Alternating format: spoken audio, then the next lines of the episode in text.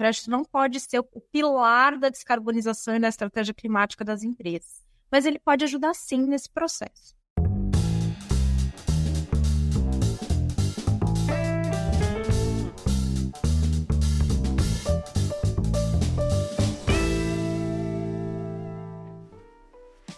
Olá, seja muito bem-vindo, muito bem-vinda ao LecCast. Eu sou Márcio Calai e no episódio de hoje nós vamos falar sobre os famosos créditos de carbono. E se você nos assiste aqui ao vivo ou está vendo esse vídeo gravado, não se esqueça de deixar um like para nos ajudar a levar essa mensagem sobre as mudanças climáticas, sobre SG e esses assuntos importantes ainda mais longe. O seu like é muito importante. Lembre-se também de seguir a LEC nas mídias sociais, é muito bacana poder é, notificar você quando nossos novos conteúdos ficam disponíveis. Isso é realmente muito importante. Antes da gente iniciar o papo, eu tenho, como sempre, dois, alguns avisos. Né? Hoje, na verdade, dois avisos importantes aqui. O primeiro, o primeiro deles está na minha mão, que é um, uma novidade quentinha Daniel Sibili, Isabela Bragança Lima e Juliana Rodrigues são os organizadores do quarto volume da coleção Compliance Mastermind da LEC, que vem com o tema Dilemas e Soluções Práticas de Compliance. Está aqui na minha mão, vou colocar aqui na tela para quem está vendo em vídeo, está aí esta capa bonita com o nome de todos os autores, os organizadores no topo deste livro, que é o quarto volume dessa coleção que é, nós escrevemos com grandes especialistas e você pode obter esse suporte importante de quem vive os mesmos desafios que você, é, como advogado, como profissional de compliance, de ESG, proteção de dados, muitos assuntos importantes. Esses daqui, esse daqui, especificamente sobre dilemas e soluções práticas de compliance, está muito especial e eu recomendo que você vá até o site da LEC conferir e adquirir a sua edição impressa. Vou deixar o, o link já já aqui no nosso chat, estará disponível também no, na descrição do episódio, é claro, para você que vier a assistir isso gravado posteriormente. Segundo aviso importante, eu preciso dizer a você que o curso de liderança ESG está com uma procura altíssima na LEC e nós temos neste momento uma turma com inscrições abertas. Então, se você quer saber mais sobre o curso que está realmente no, no auge, o curso do momento, eu preciso deixar para você aqui o link do curso Liderança ESG, está aqui no chat do YouTube e também estará na descrição do episódio. O curso de Liderança ESG é um curso que é coordenado pelo Emerson Cieclo, pela Patrícia Punder, um curso que é, realmente está num momento muito especial. O que ele tem de muito interessante é que ele leva você do zero a realmente saber como ingressar nessa área, saber como liderar essa discussão ESG, essa importância de discussão dentro da sua organização. O objetivo dele é realmente formar os futuros líderes deste assunto, um assunto que procura profissionais especializados, uma área onde faltam profissionais especializados e as vagas realmente não param de surgir.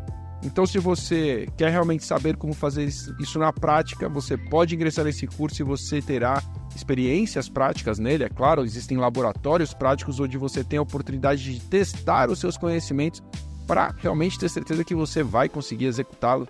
É, a, a ação na vida real, na sua empresa, no escritório, enfim, na sua consultoria, da forma que você julgar melhor. E é claro, como todos os nossos cursos na LEC, você tem a chance de obter uma certificação profissional, neste caso em ESG, sem qualquer custo adicional. A certificação oferecida em parceria com a FGV Projetos, ela pode ser realizada em formato 100% online, assim como o curso, então você faz tudo isso sem sair da sua casa. Nossa, falei demais. Vamos ao papo de hoje? Como eu dizia a vocês, nós vamos falar hoje sobre os créditos de carbono, um tema importante, ainda foi debatido aqui no LikeCast e que precisa realmente é, desse espaço. Eu tenho certeza que vocês vão adorar acompanhar. Quem vai nos ajudar com isso é a especialista em mudança climática, gerente sênior de mudança climática e sustentabilidade da UI, Camila Chabar. Camila, seja muito bem-vinda. É um prazer te receber aqui no LikeCast. Prazer, Márcio. Bacana estar aqui com vocês. Camila, para quem não te conhece ainda, conta um pouquinho de quem é você, como é que você foi parar nessa posição. É algo que causa realmente muito interesse das pessoas hoje em dia, é um tema que gera muita identificação para as pessoas, é, por questões de convicção pessoal, por propósitos de vida, e de repente poder alinhar esses propósitos de vida com o próprio ofício, com o trabalho, é algo que atrai realmente muito público. Eu acho que até por isso nosso curso tem sido tão procurado. Conta pra gente um pouquinho, é claro, brevemente, como foi a sua história até alcançar essa posição e o que você faz hoje em dia na UI, por favor. É isso mesmo, Márcio. Acho que a gente é, que trabalha com sustentabilidade, eu trabalho com sustentabilidade há 15 anos, né? É, é, é uma junção do nosso propósito né, de vida, do que realmente a gente acredita, com questões profissionais. Então, é, é realmente uma oportunidade, um prazer poder ter construído uma carreira assim. A minha carreira, eu comecei, na verdade, com eu fiz relações internacionais, então minha base é relações internacionais. Muita gente na área de sustentabilidade tem essa base, né, de relações internacionais. E eu comecei com os debates, mudança climática específica foram os debates internacionais que me chamavam a atenção, né? Na época o Brasil estava super proeminente nos debates internacionais, a gente estava discutindo pouco antes ali de Acordo de Paris, que é o nosso principal acordo hoje que traz metas climáticas para as nações, e enfim, e isso acaba decaindo aí para cascateando, né, para o setor privado. Então foi um pouco disso que eu fui construindo, né? Naquela época, algumas empresas já tinham um pouco desse olhar, muito por conta é, das dificuldades que estavam acontecendo diariamente, então já tinha essa identificação. E aí fui conseguindo passar por isso. Passei por todos os setores, público, privado, ONG, organismo internacional, e vim parar aqui hoje na UI. É, Hoje o que eu mais faço é realmente apoiar as empresas em estratégia climática, olhando principalmente para compliance climática, né? Então a gente tem uma tempestividade de regulamentações surgindo fora do Brasil, no Brasil, né? A gente vem discutindo bastante. É... Então as empresas precisam se adequar a esses processos e para elas se adequarem a esses processos, como todo processo de sustentabilidade, não é simplesmente colocar um monte de número num relatório. Realmente precisa ter um planejamento, uma execução ali e aí sim o número surgir para colocar no relatório. Então, basicamente é isso hoje. Que legal ouvir sua história, Camila, porque é, é curioso, né? No passado, é, pessoas que tinham apreço por esse tema eram tratadas como talvez sonhadores, né? De muitas pessoas é, lá atrás diziam: não, isso nunca vai ter espaço. Imagina gastar dinheiro com coisas como essa, perder tempo com coisas como essa, e de repente hoje a gente vive uma realidade é, que é o avesso disso, né? na verdade, se torna uma, uma, uma prioridade para as pessoas e, consequentemente, para as empresas que são demandadas pelas pessoas a terem posturas é, mais adequadas do ponto de vista climático. E, e esse se torna a bola da vez, né? Para falar o português claro, talvez o tema aí é, mais debatido atualmente, é, por várias razões que eu tenho certeza que a gente vai enfrentar aqui no nosso papo. Para a gente começar, como sempre, eu gosto de, de trazer todo mundo para a mesma página. Então eu preciso te perguntar, para quem não tem a menor ideia, se eu for, pudesse dar uma explicação bem simples, o que são os famosos créditos de carbono? Legal. Crédito de carbono é, é literalmente um crédito da emissão de carbono equivalente que você teve, né? Então, vamos colocar um exemplo prático aqui. Uma empresa, anualmente, ela faz um inventariado, né? Um inventário dos gases de efeito estufa dela. Esses gases de efeito estufa são vários, eles são calculados com uma média para chegar no carbono equivalente. Por isso que hoje a gente fala tudo sobre carbono. Ah, é o carbono, carbono, e na verdade a gente está falando de vários gases, que não só o carbono mesmo, né? Então, quando a empresa faz aquele inventariado, vamos supor que deu 10 toneladas de emissões naquele ano. No ano seguinte, ela vai fazer o inventário dela, ela fez várias ações, ela fez, mudou tecnologia, mudou processo. No final das contas, o inventário dela deu 5 toneladas no ano. Então, ela tem um crédito, literalmente, é, de carbono né, equivalente. Estou falando aqui em grosso modo só para a gente entender o que, que é um crédito de carbono, mas hoje não é necessariamente assim que uma empresa consegue efetivamente um crédito de carbono, mas o cálculo, claro. o significado dele é isso. E ele se juntou, é, ele é, surgiu nas discussões do protocolo de Kyoto, então foi a primeira vez que a gente teve uma, é, um alinhamento de, de entender que, olha, a gente precisa endereçar a mudança climática por conta de questões é, sociais graves, por conta de questões financeiras. Então, a gente precisa endereçar a questão de mudança climática em específico, não só meio ambiente em geral. Então, isso foi ali no protocolo de Kyoto, na, na conferência de Kyoto, na década de 90. E ali foi criado esse crédito, porque todo mundo concordou que a gente precisava, sim, endereçar a mudança climática, mas quem que vai custear isso? Né? Então, quem que vai custear as novas tecnologias? Quem vai custear os novos processos, né? Tem, tem um custo, né? Toda vez que a gente faz uma mudança, tem aquele processo de mudança, né? A dor do parto, como diz. Claro. Então, para financiar isso, criou-se essa ferramenta do crédito de carbono que vem amadurecendo, então, essa discussão desde então. Então, se eu entendi bem, é, vamos supor, eu poluo X, eu compro, eu vamos chegar na outra parte da história. Eu faço a minha parte, né? Eu tento é, poluir X dividido por 2, enfim, menos, seja lá quanto uhum. for, mas o que eu ainda continuo poluindo, eu posso comprar créditos para compensar aquilo que eu poluí. Essa é a lógica? Essa empresa, voltando para o nosso exemplo, a empresa que, que, emitiu 5 toneladas, ela ganhou 5 toneladas de crédito, cada um crédito é uma tonelada de carbono. Isso é muito importante, foi a primeira vez que a gente conseguiu colocar um número aceito mundialmente em qualquer lugar do nosso universo, do planeta, é, que aceita. Então, uma tonelada de carbono é uma tonelada de crédito. Ah, Por que, que eu estou falando isso? Hoje a gente está num debate, por exemplo, de créditos de biodiversidade aqui, que a gente faz um outro, um outro LECCast sobre isso. Mas créditos de biodiversidade. É super complicado, porque biodiversidade no Brasil não é a mesma em outro lugar. Então, essa, essa contabilidade é muito importante. E o carbono foi a primeira vez que a gente conseguiu um ativo ambiental que tem um número aceito mundialmente. E esse número é uma tonelada de carbono, um crédito. Então, essa empresa que ela, ela fez esse exercício de conseguir reduzir as suas emissões e emitir metade, 5 toneladas no nosso exemplo, ela ganhou essas 5 toneladas de crédito, ela ganhou esses 5 créditos, né? Perfeito. Esses 5 créditos ela consegue vender para uma outra empresa que não conseguiu fazer essa diminuição de toneladas. Então ela está ali, ela emitiu no ano 10, no outro ela emitiu 15. Ela não conseguiu diminuir. Então ela compra esses outros créditos daquela empresa que conseguiu diminuir. Né? Isso estaria uma igualdade de que manteve-se as emissões é, iniciais, porque um teve um esforço e o outro não conseguiu. E se de modo Bem geral. Simplificado. Não, mas é isso, a gente está aqui no simplificado mesmo, que é para realmente todo mundo é, poder compreender. Eu mesmo estou aqui aprendendo contigo hoje, não sou especialista nesse assunto.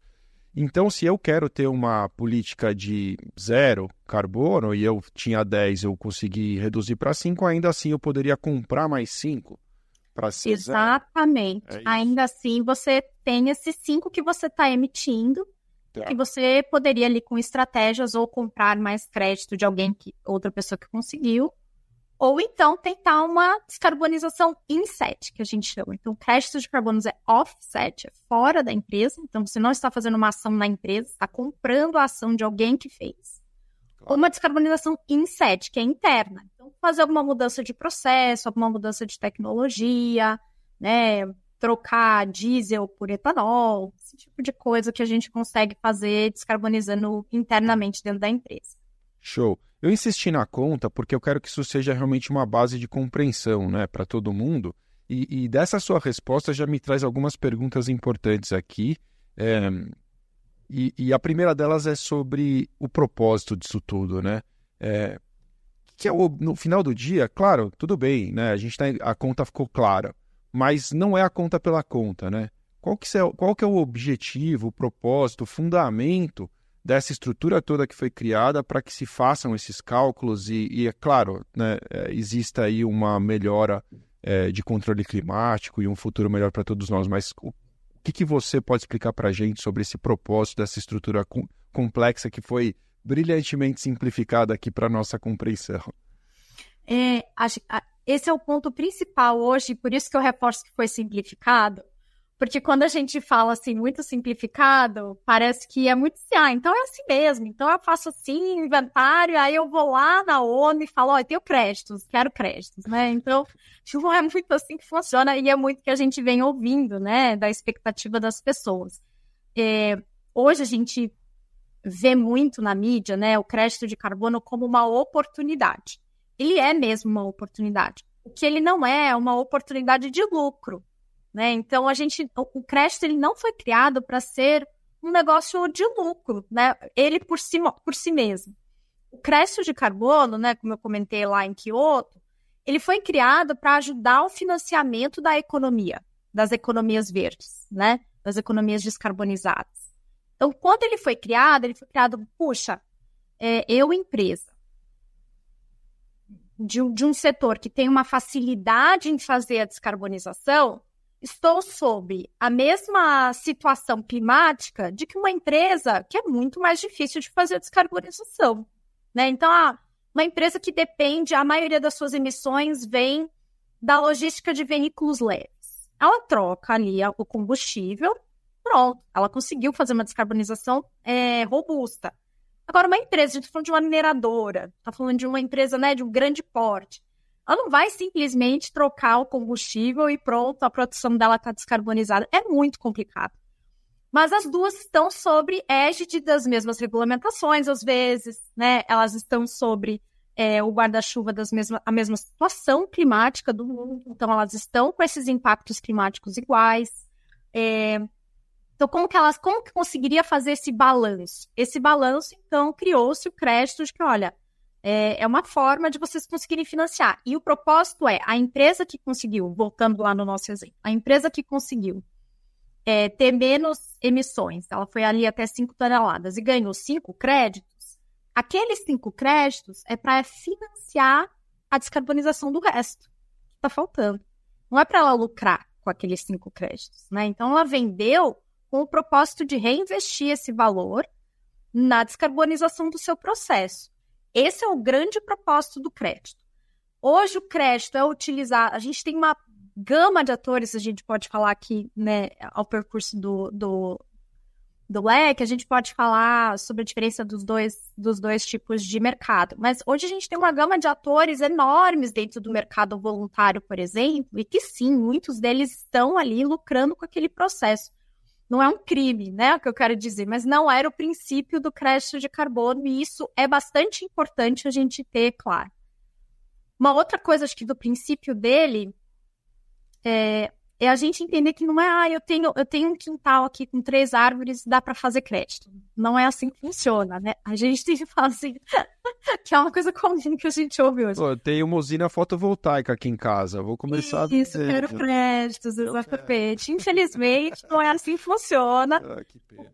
Porque é, a gente está hoje numa situação planetária climática onde a gente, e é o maior objetivo do Acordo de Paris, que é o nosso maior acordo hoje. Aliás, é o é maior Acordo de Paris é o maior acordo não só climático, o maior acordo em tempos de paz assinado pelo maior número de atores internacionais. Então, é um acordo super relevante para relações internacionais em geral, não só mudança climática ele, o grande principal, o grande objetivo do Acordo de Paris é a gente descarbonizar por completo, né, as economias até 2050, que é quando a gente tem as projeções de assim evitar minimamente a coisa desandar completamente da sobrevivência do humano no planeta.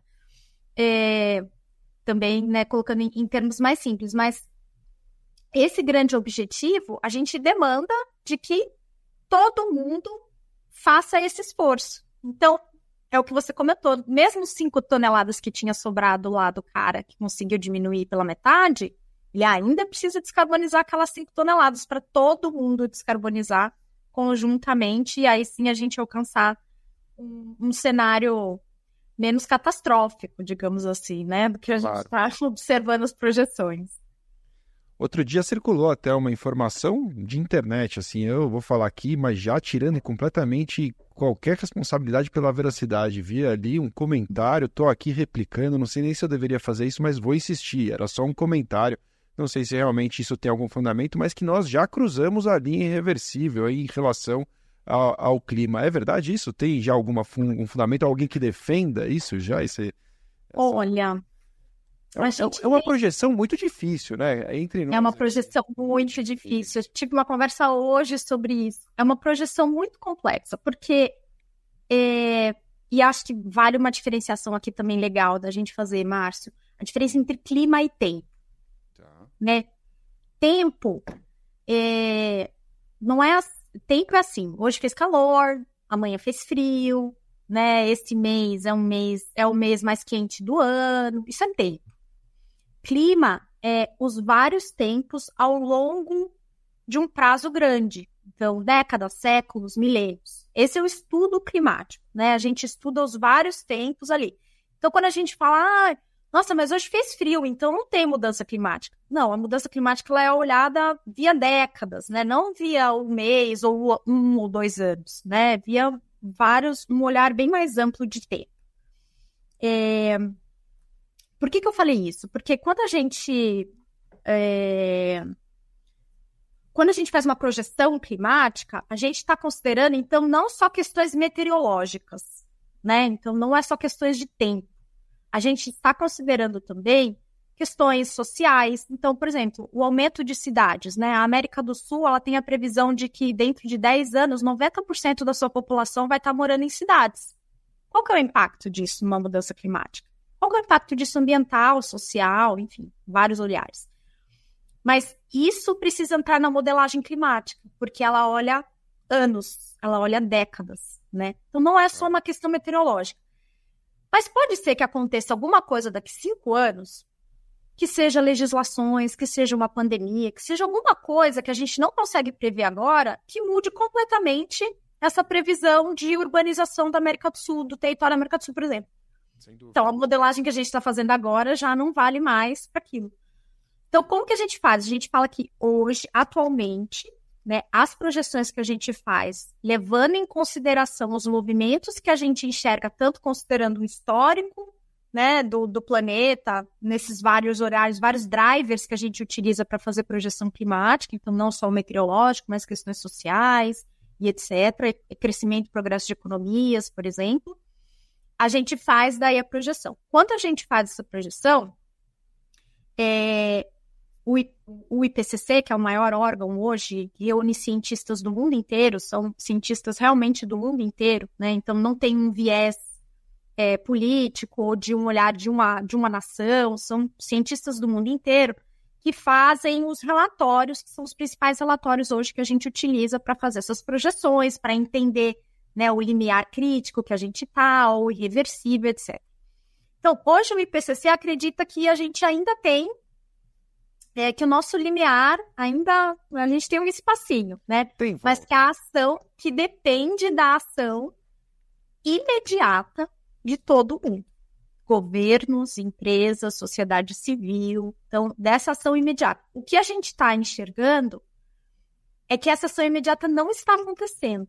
Então, as projeções, por exemplo, do próximo relatório do IPCC, pode ser que nos traga uma visão um pouco mais catastrófica, né? De, olha, realmente, no, no último, no último relatório eu falei para vocês, vocês não fizeram, agora nesse relatório eu tô falando para vocês que vai ser muito difícil de conseguir, né?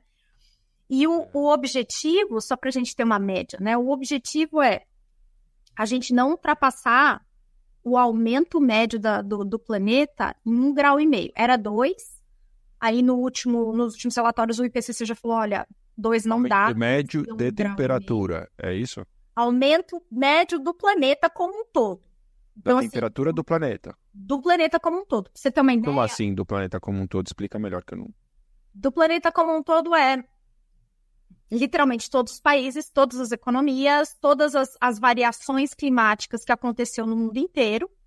Entendi. Todos os planetas, aquela média subir um grau e meio. Se essa média subir um grau e meio, a gente já vai ter dificuldades como mais dificuldades do que a gente está enfrentando hoje, por exemplo, falta de água potável, né? Assim, é, drasticamente, né? Não, não há um mês ou dois, mas muitos dias com isso. A gente vai ter empobrecimento de solo, então a agricultura vai ficar inabilitada. Então a gente tem esses vários processos. E aí, só para a gente ter uma média, parece pouco, né? Um grau e meio. Ah, um grau e meio, porque a gente é. tem a cabeça de tempo Então, há um tempo, né, na, num, num, dia aqui em São Paulo, aqui no interior de São Paulo, onde eu tô, é, putz, a gente muda 10 graus, né?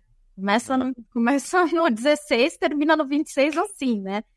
Porque a gente tem a mentalidade de tempo, mas a gente está falando de clima. Um grau e meio em clima é muita coisa. Para a gente ter uma ideia, hoje a gente já está vivendo né, essas, essas questões ali de desconforto, né? No mínimo, chamar de desconforto na nossa vida como cidadãos e como empresas e governos, e a gente está numa média de 1,1 grau que subiu a temperatura. Então, para a gente ver qual é a, a, diferença realmente, tem uma questão ali bem é, crítica de se for um grau e meio essa temperatura. Então, os esforços todos da modelagem é para mostrar o IPCC tem cinco cenários, né? Eles põem lá um grau, dois, três, quatro. Quatro é assim, inabitável praticamente o planeta. Né?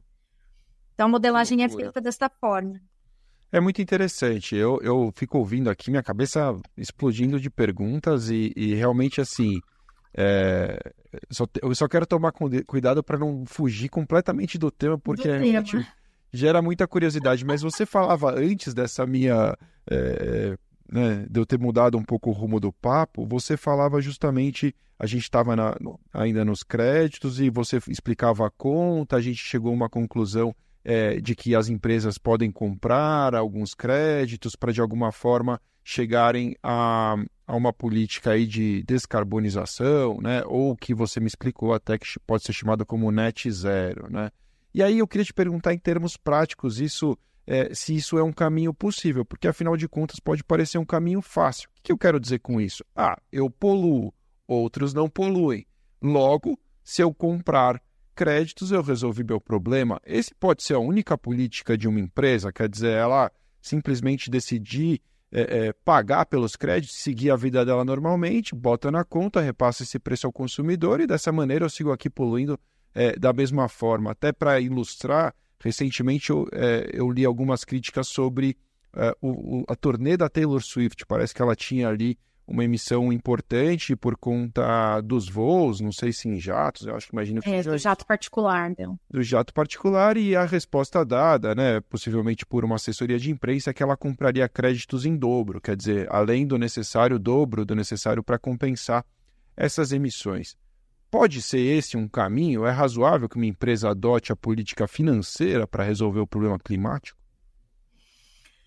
Márcio, não é o ideal e não é uma resposta a médio e longo prazo. Pode ser uma resposta a curto prazo, talvez, né? O que, que vamos pegar o caso da Taylor? É...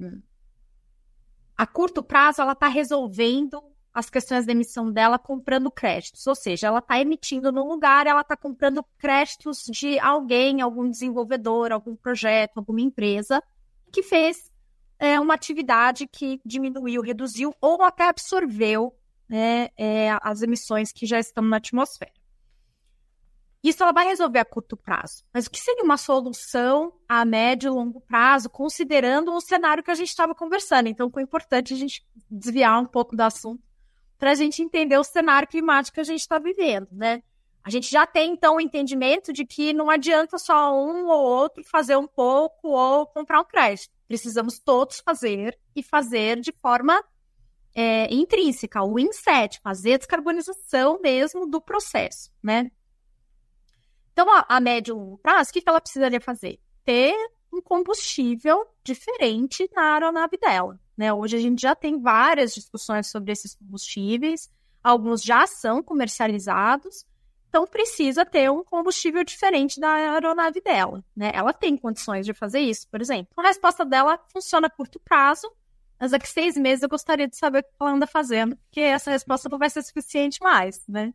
E a mesma coisa acontece com as empresas, então. De novo, a gente tem empresas que é muito mais simples de fazer a descarbonização. Ah, troco uma empresa de serviço né, que utiliza muita energia, ela troca todas as luzes dela por LED, ela é, compra de energia renovável, pronto. Ela conseguiu uma descarbonização muito mais rápida. Mas, de novo, indústrias grandes, indústrias né, que são é, que têm, às vezes, um, uma cadeia de valor enorme, é, é, muito complicado delas conseguirem fazer isso de, da, do dia para a noite.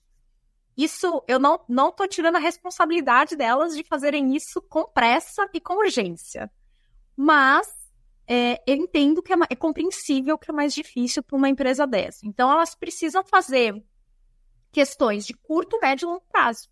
E às vezes a de curto, sim, vai ser o uso do crédito, mas enquanto ela utiliza, ela financia esse crédito, ela precisa já se planejar para conseguir fazer umas descarbonizações é, que não dependam só do crédito. Então, ele não pode ser a base.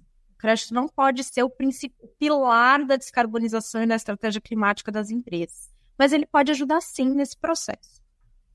É, é, eu acho muito interessante e é um pensamento bastante inteligente que a gente realmente, nos momentos críticos, admita algumas iniciativas que às vezes não nascem pelos melhores é, propósitos ou da melhor forma ou 100% pronta. E que eu posso dar como exemplo, assim, coisas que eu já vi. O próprio programa de compliance. Ah, eu vou ter um programa de compliance e isso vai é, resultar em prevenção de perdas, porque meu canal de denúncia vai, as pessoas vão denunciar se tiver alguma fraude, alguém estiver me roubando, eu sou dono de empresa, então eu vou deixar de perder. Bom, é verdade. É o melhor motivo para você fazer um programa de compliance? Só por isso não é o melhor motivo, mas às vezes é o motivo que moveu aquela pessoa a iniciar. Então tá legal, então é o ponto de partida. Já tivemos a oportunidade de conversar aqui sobre diversidade e inclusão. Aí muita gente fala: não, empresas diversas faturam mais e têm um lucro maior. Eu já vi gente dizer assim: você quer ter uma iniciativa de diversidade e inclusão na sua empresa porque você quer ter um lucro maior, você não entendeu nada. E, e, e tá tudo bem, realmente, talvez não seja o melhor propósito, o melhor caminho, mas se você começou por isso, depois você assim.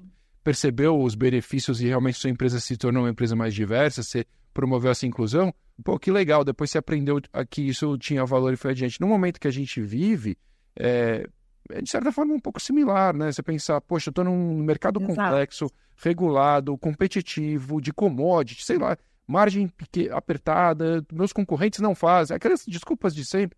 De repente eu começo assim, e aí eu vou dando uns passos, e, e aí é realmente a gente precisa de gente como você para continuar puxando o propósito adiante e, e, fazer com que as pessoas sigam num bom caminho. Isso é muito, realmente muito interessante. É... O comparativo foi ótimo, Márcio. É, eu faz sentido, com... né? Compliance e sustentabilidade, eles andam assim, né? Um do lado do outro. E o histórico eu acho muito parecido também. É exatamente isso. É, ah, era ninguém ligava para sustentabilidade. O que, que é isso? Nada a ver. É para que precisa disso? E hoje está todo mundo correndo atrás do, do, do, do, prejuízo porque virou um risco, né? Virou um Sim. risco tem legislação e etc. É, isso sem dúvida, né? A gente vê que hoje cada vez mais as empresas começam a levar a sério pela pressão social, porque daqui a pouco o crédito está custando mais caro para a empresa que não tem uma responsabilidade ambiental, o papel da empresa vale menos se ela não tiver uma postura ambiental. Então, é, é, não foi pelo amor, vai pela dor. E, vai pela dor. E, as coisas vão começando, mas não deixa de ser um começo. Eu, eu não, eu não uhum. gosto de menosprezar por completo iniciativas que às vezes não nascem da melhor forma, porque depois elas se acertam. Até a ciclovia, aqui, a ciclovia de São Paulo foi super criticada no começo, foi implementada da melhor forma? Não foi, foi uma bagunça aqui na cidade de São Paulo. Aqui não lá, né? Agora eu estou em Santana de Parnaíba, mas foi uma bagunça no começo, super difícil. Uma série de problemas. Hoje, a quantidade de gente que sai de bicicleta nas ruas é fantástica. Uhum. E, pô, vamos só criticar porque no começo não foi a melhor forma? Não, vamos reconhecer que era a forma que eram pessoas boas, com boas ideias, fazendo o né? melhor que dava ali naquele momento com o recurso que tinha. E tá tudo bem também, vamos em frente, né? É, Camila, a gente tem algumas coisas aqui para ir adiante, mas você tocou em alguns termos e você mencionou algumas coisas que eu ainda acho que se a gente não esclarecer um pouco mais, talvez algumas pessoas se percam. E algumas coisas que você disse aqui que eu gostaria que você esclarecesse um pouco mais. Primeiro, sobre, você mencionou a expressão mercado voluntário. E aí, talvez para algumas pessoas seja a primeira vez que elas estejam ouvindo esse termo. O que, isso quer dizer? No Brasil, a gente tem um mercado voluntário, existe um mercado regulado, já existe uma regulação que obrigue alguém a, a tratar esses créditos. Como dá uma, um panorama para a gente sobre isso? Isso é esse entendimento é assim crucial e, e de fato poucas pessoas ainda têm. Então, quem está assistindo aqui o LexCast tem a oportunidade, é, é... Porque realmente é muito confuso, né? Não é uma coisa assim. Mudança climática, apesar de ser um tema, é isso, né? Eu trabalho com mudança climática há 15 anos. apesar de ser um tema que não é novo na pauta, acontecem coisas novas sobre mudança climática, assim, né, é, muito rápido, tempestivamente. Então, é realmente, às vezes, difícil de, de conseguir catch up no negócio, né? Mas vamos lá. A gente tem hoje dois, é, dois sistemas de fazer a negociação de créditos de carbono, né? A gente tem um que é relacionado, então, ao Acordo de Paris, são os países que têm metas. Esses países regularam os seus, dentro dos seus próprios territórios, então, cada país com a sua regulamentação, melhor formato da sua regulamentação, alguns são taxação, é, outros são o que a gente chama de cap and trade, que é o que está sendo negociado no Brasil. Então, tem uma meta e depois você negocia.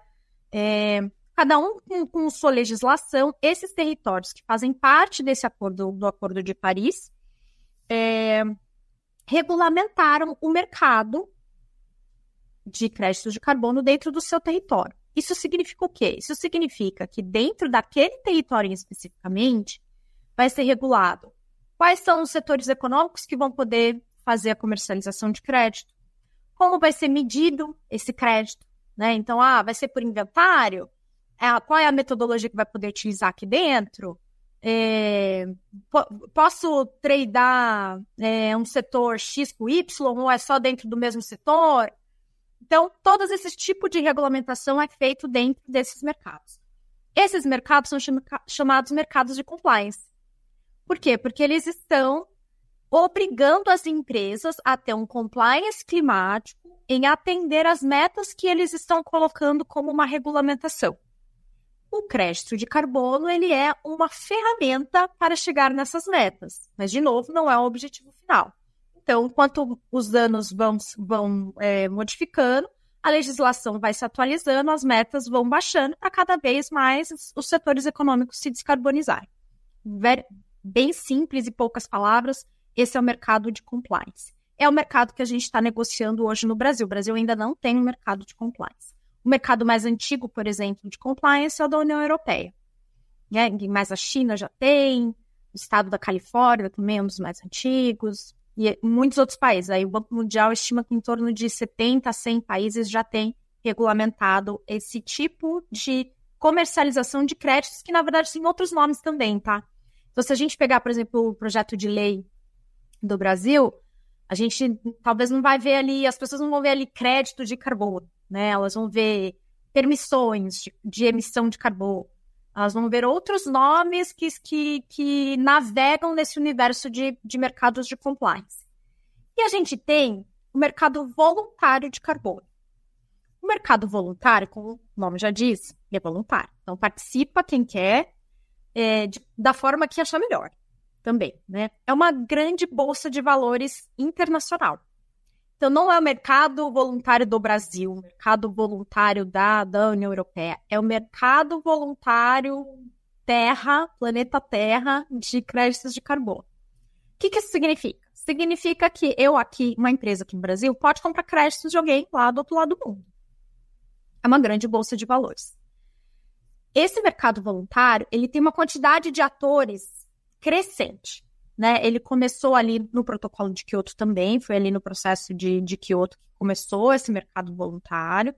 As empresas brasileiras participam desde então, então a gente tem aí um histórico de 40 anos, 30 anos participando né, de mercado voluntário.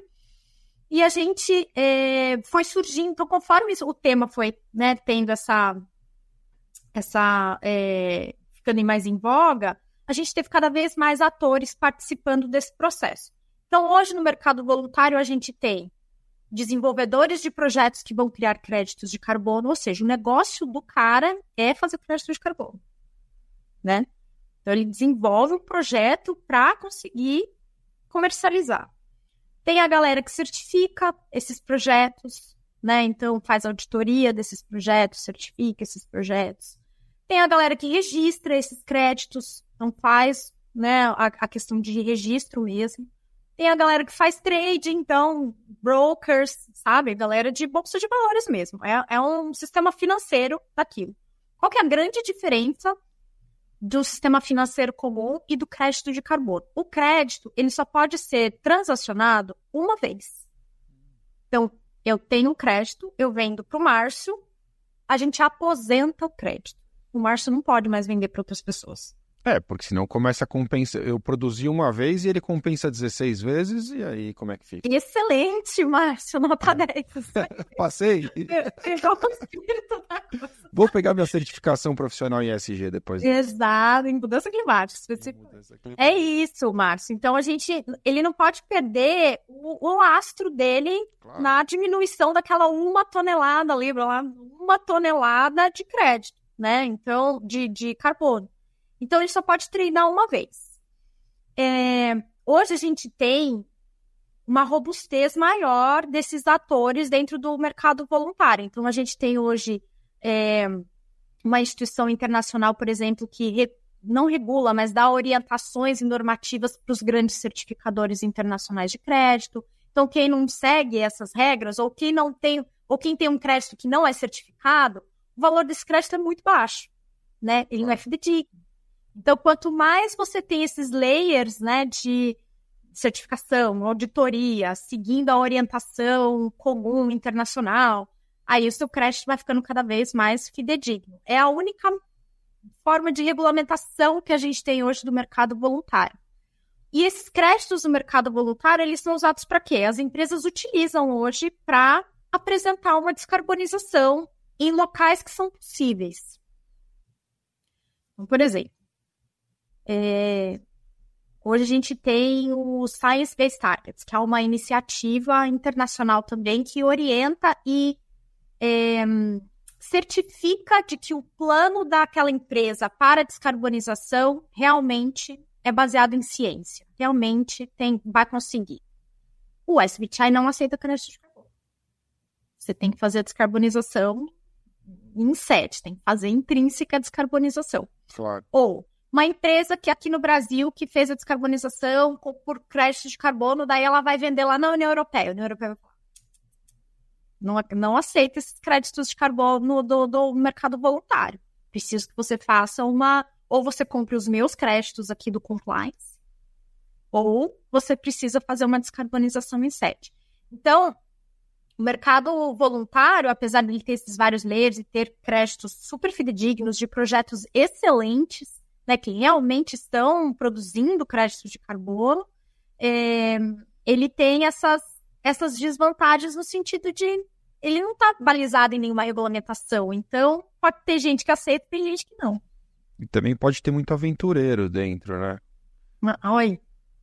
Muito, é o que né? mais tem. Né? Sabe o que veio na minha cabeça? Eu estou ouvindo aqui você falar e estou pensando em, em criptoativo, né? A gente começa a pensar é, essas moedas que nascem, derrubam uhum. um monte de gente e aí só desaparece.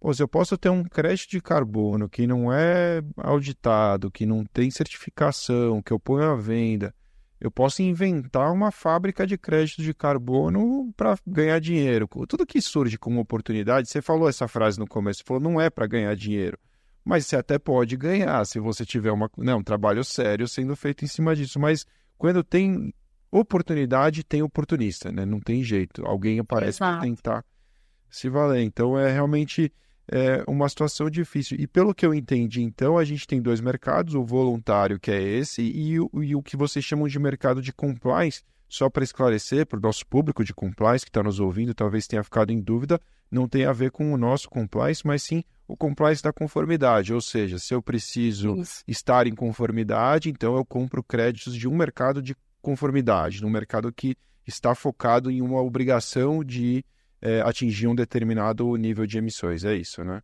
Exatamente. E o mercado de conformidade, o mercado regulado, né? Outro nome para mercado de compliance, mercado tá, regulado. Tá, mercado regulado. O mercado regulado, ele está ligado a um território, né? O mercado voluntário não está ligado a um território, apesar de por exemplo, a, as empresas e, os, e os, os, créditos mais caros hoje do mercado voluntário são créditos que é, relacionados à floresta. Uhum. Então, porque tem créditos relacionados à tecnologia, tem vários outros créditos, né? Então, créditos relacionados à floresta, por exemplo, é um crédito hoje um pouco mais procurado. Então, a empresa ela pode selecionar a região onde ela está, mas, de novo, ela está selecionando por vontade própria, proativamente. O mercado regulado, não. Ele tem uma ligação com o território. Então, naquele território, ele precisa cumprir com aquela regulamentação. Show! Queria virar o papo agora um pouquinho para as oportunidades para essas pessoas que nos escutam, né? A gente está aqui com uma audiência tão bacana, é, vários comentários aqui rolando no chat, e eu sempre estou aqui com a cabeça pensando neles, né? Profissionais de compliance, profissionais de ESG, de direito ambiental, advogados, enfim. É, o que, que você pode destacar como oportunidade para essas pessoas, assim, que pensam em poder atuar também num segmento que tem, eles têm esse apreço pelo, pelo assunto, pelo propósito, por tudo que move, né, esse segmento. Mas o que, que você pode destacar assim, olha, existem oportunidades nesses caminhos. O que fa podem fazer essas pessoas dentro destes, deste mercado, é, nessas posições que você comentou, né? Você já destacou talvez os principais participantes dessa operação onde entram profissionais de compliance, advogados e a nossa turma de modo geral? Márcio, hoje a gente tem, por exemplo, é, certos desafios em relação, por exemplo, como, como esse. Como são a questão de contratual dentro desse mercado voluntário, né? Isso é um desafio hoje dentro do mercado, porque a gente, é isso, a gente está falando de uma empresa no Brasil que está contratando de um trader, que está contratando de uma empresa lá do Japão. Então, essas várias questões jurídicas, elas hoje não são azeitadas, né? A gente, a gente precisa de profissionais que, que entendam esses processos, mas que tenham um olhar legal muito mais, né? Legal de jurídico, né? Muito mais é, apurado do que, por exemplo, um técnico de mudança climática. Então, esse olhar para direito, para advogado, é um olhar assim super que, que, que, que é necessário hoje, né? E as outras questões é realmente as questões de auditoria, né?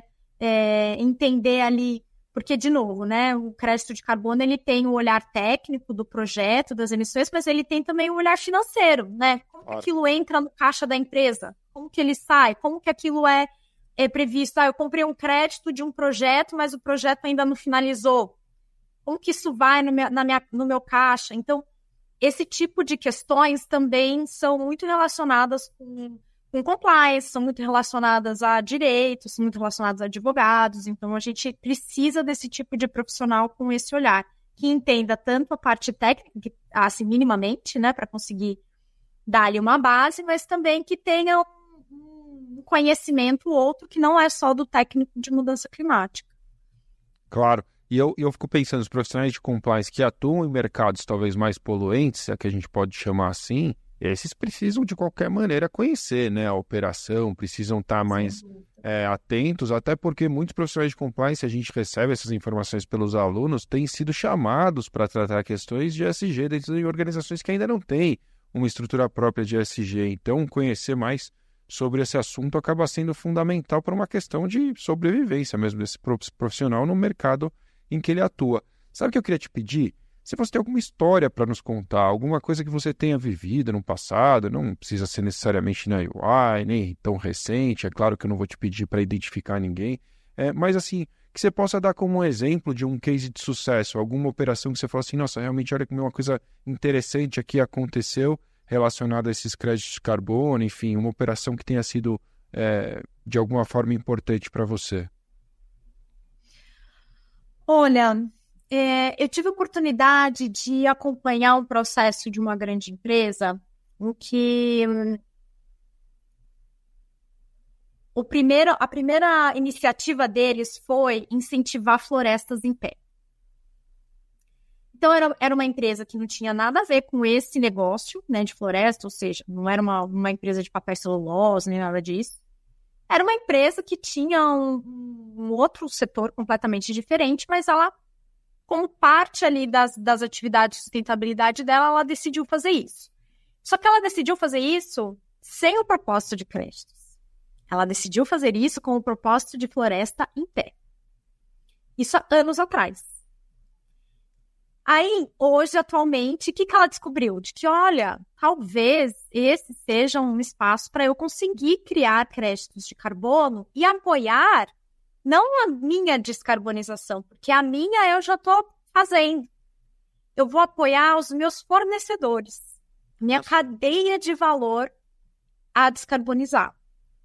Então, ela teve um propósito que não era crédito de carbono, né, inicialmente fazer um projeto que, que conseguiu fazer a absorção de crédito de carbono, de carbono, né, e acabou criando créditos. E ela vai utilizar esse recurso não para apoiar ela, mas para apoiar a cadeia de valor dela, que tem dificuldades em fazer descarbonização, porque ela é uma grande empresa, então ela tem meios melhores, mas a cadeia de valor dela não. Eu achei genial. Falei, gente, esse é o princípio do crédito de carbono. E é muito louco te ouvir, porque é a mesma história de compliance de novo, né? Quer dizer, quando a gente vê as histórias de grandes empresas que começam a exigir programas de compliance das fornecedores que estão dentro da sua cadeia, é, mais do que exigir, vem o papel de orientar, vem o papel de justificar, é, dar uma oportunidade a esse pequeno fornecedor. Então é muito interessante ver que, mais uma vez, essa cadeia de responsabilidade se repete, né? O grande player tem aí uma oportunidade incrível na mão para trazer muita gente junto, né? Isso é realmente é, muito. O grande player, e, e, vou te falar, instituições financeiras, as primeiras regras. É, regulamentações que a gente surgiu no Brasil, assim, de uma obrigação um pouco mais específica de mudança climática, foi do Banco Central para instituições financeiras. E e isso eu achei assim é, genial para descarbonização, porque todo mundo, PJ ou PF, tem uma conta em algum banco. Né? E aí, se as instituições financeiras falam, olha, cara, só, só te dou dinheiro agora se você tiver um processo de descarbonização. Vai ter um ser humano que não vai atrás de descarbonizar, né? Porque afinal de contas a gente precisa do banco. Então, os grandes, as grandes empresas que têm recurso, que têm recurso a, a, ter o conhecimento, inclusive, né? não só o recurso financeiro de aplicar implementar, mas de ter o conhecimento. É, instituições financeiras são grandíssimos drivers da economia, porque a gente pode fazer, a gente como cidadão tem muito da, de tarefas que a gente pode fazer na vida para apoiar a mudança climática. Mas é, é, pequeno perto do que as empresas precisam fazer, do que o governo precisa fazer, né? Então a gente, a gente tem que ter assim nosso grau de responsabilidade, sem dúvida.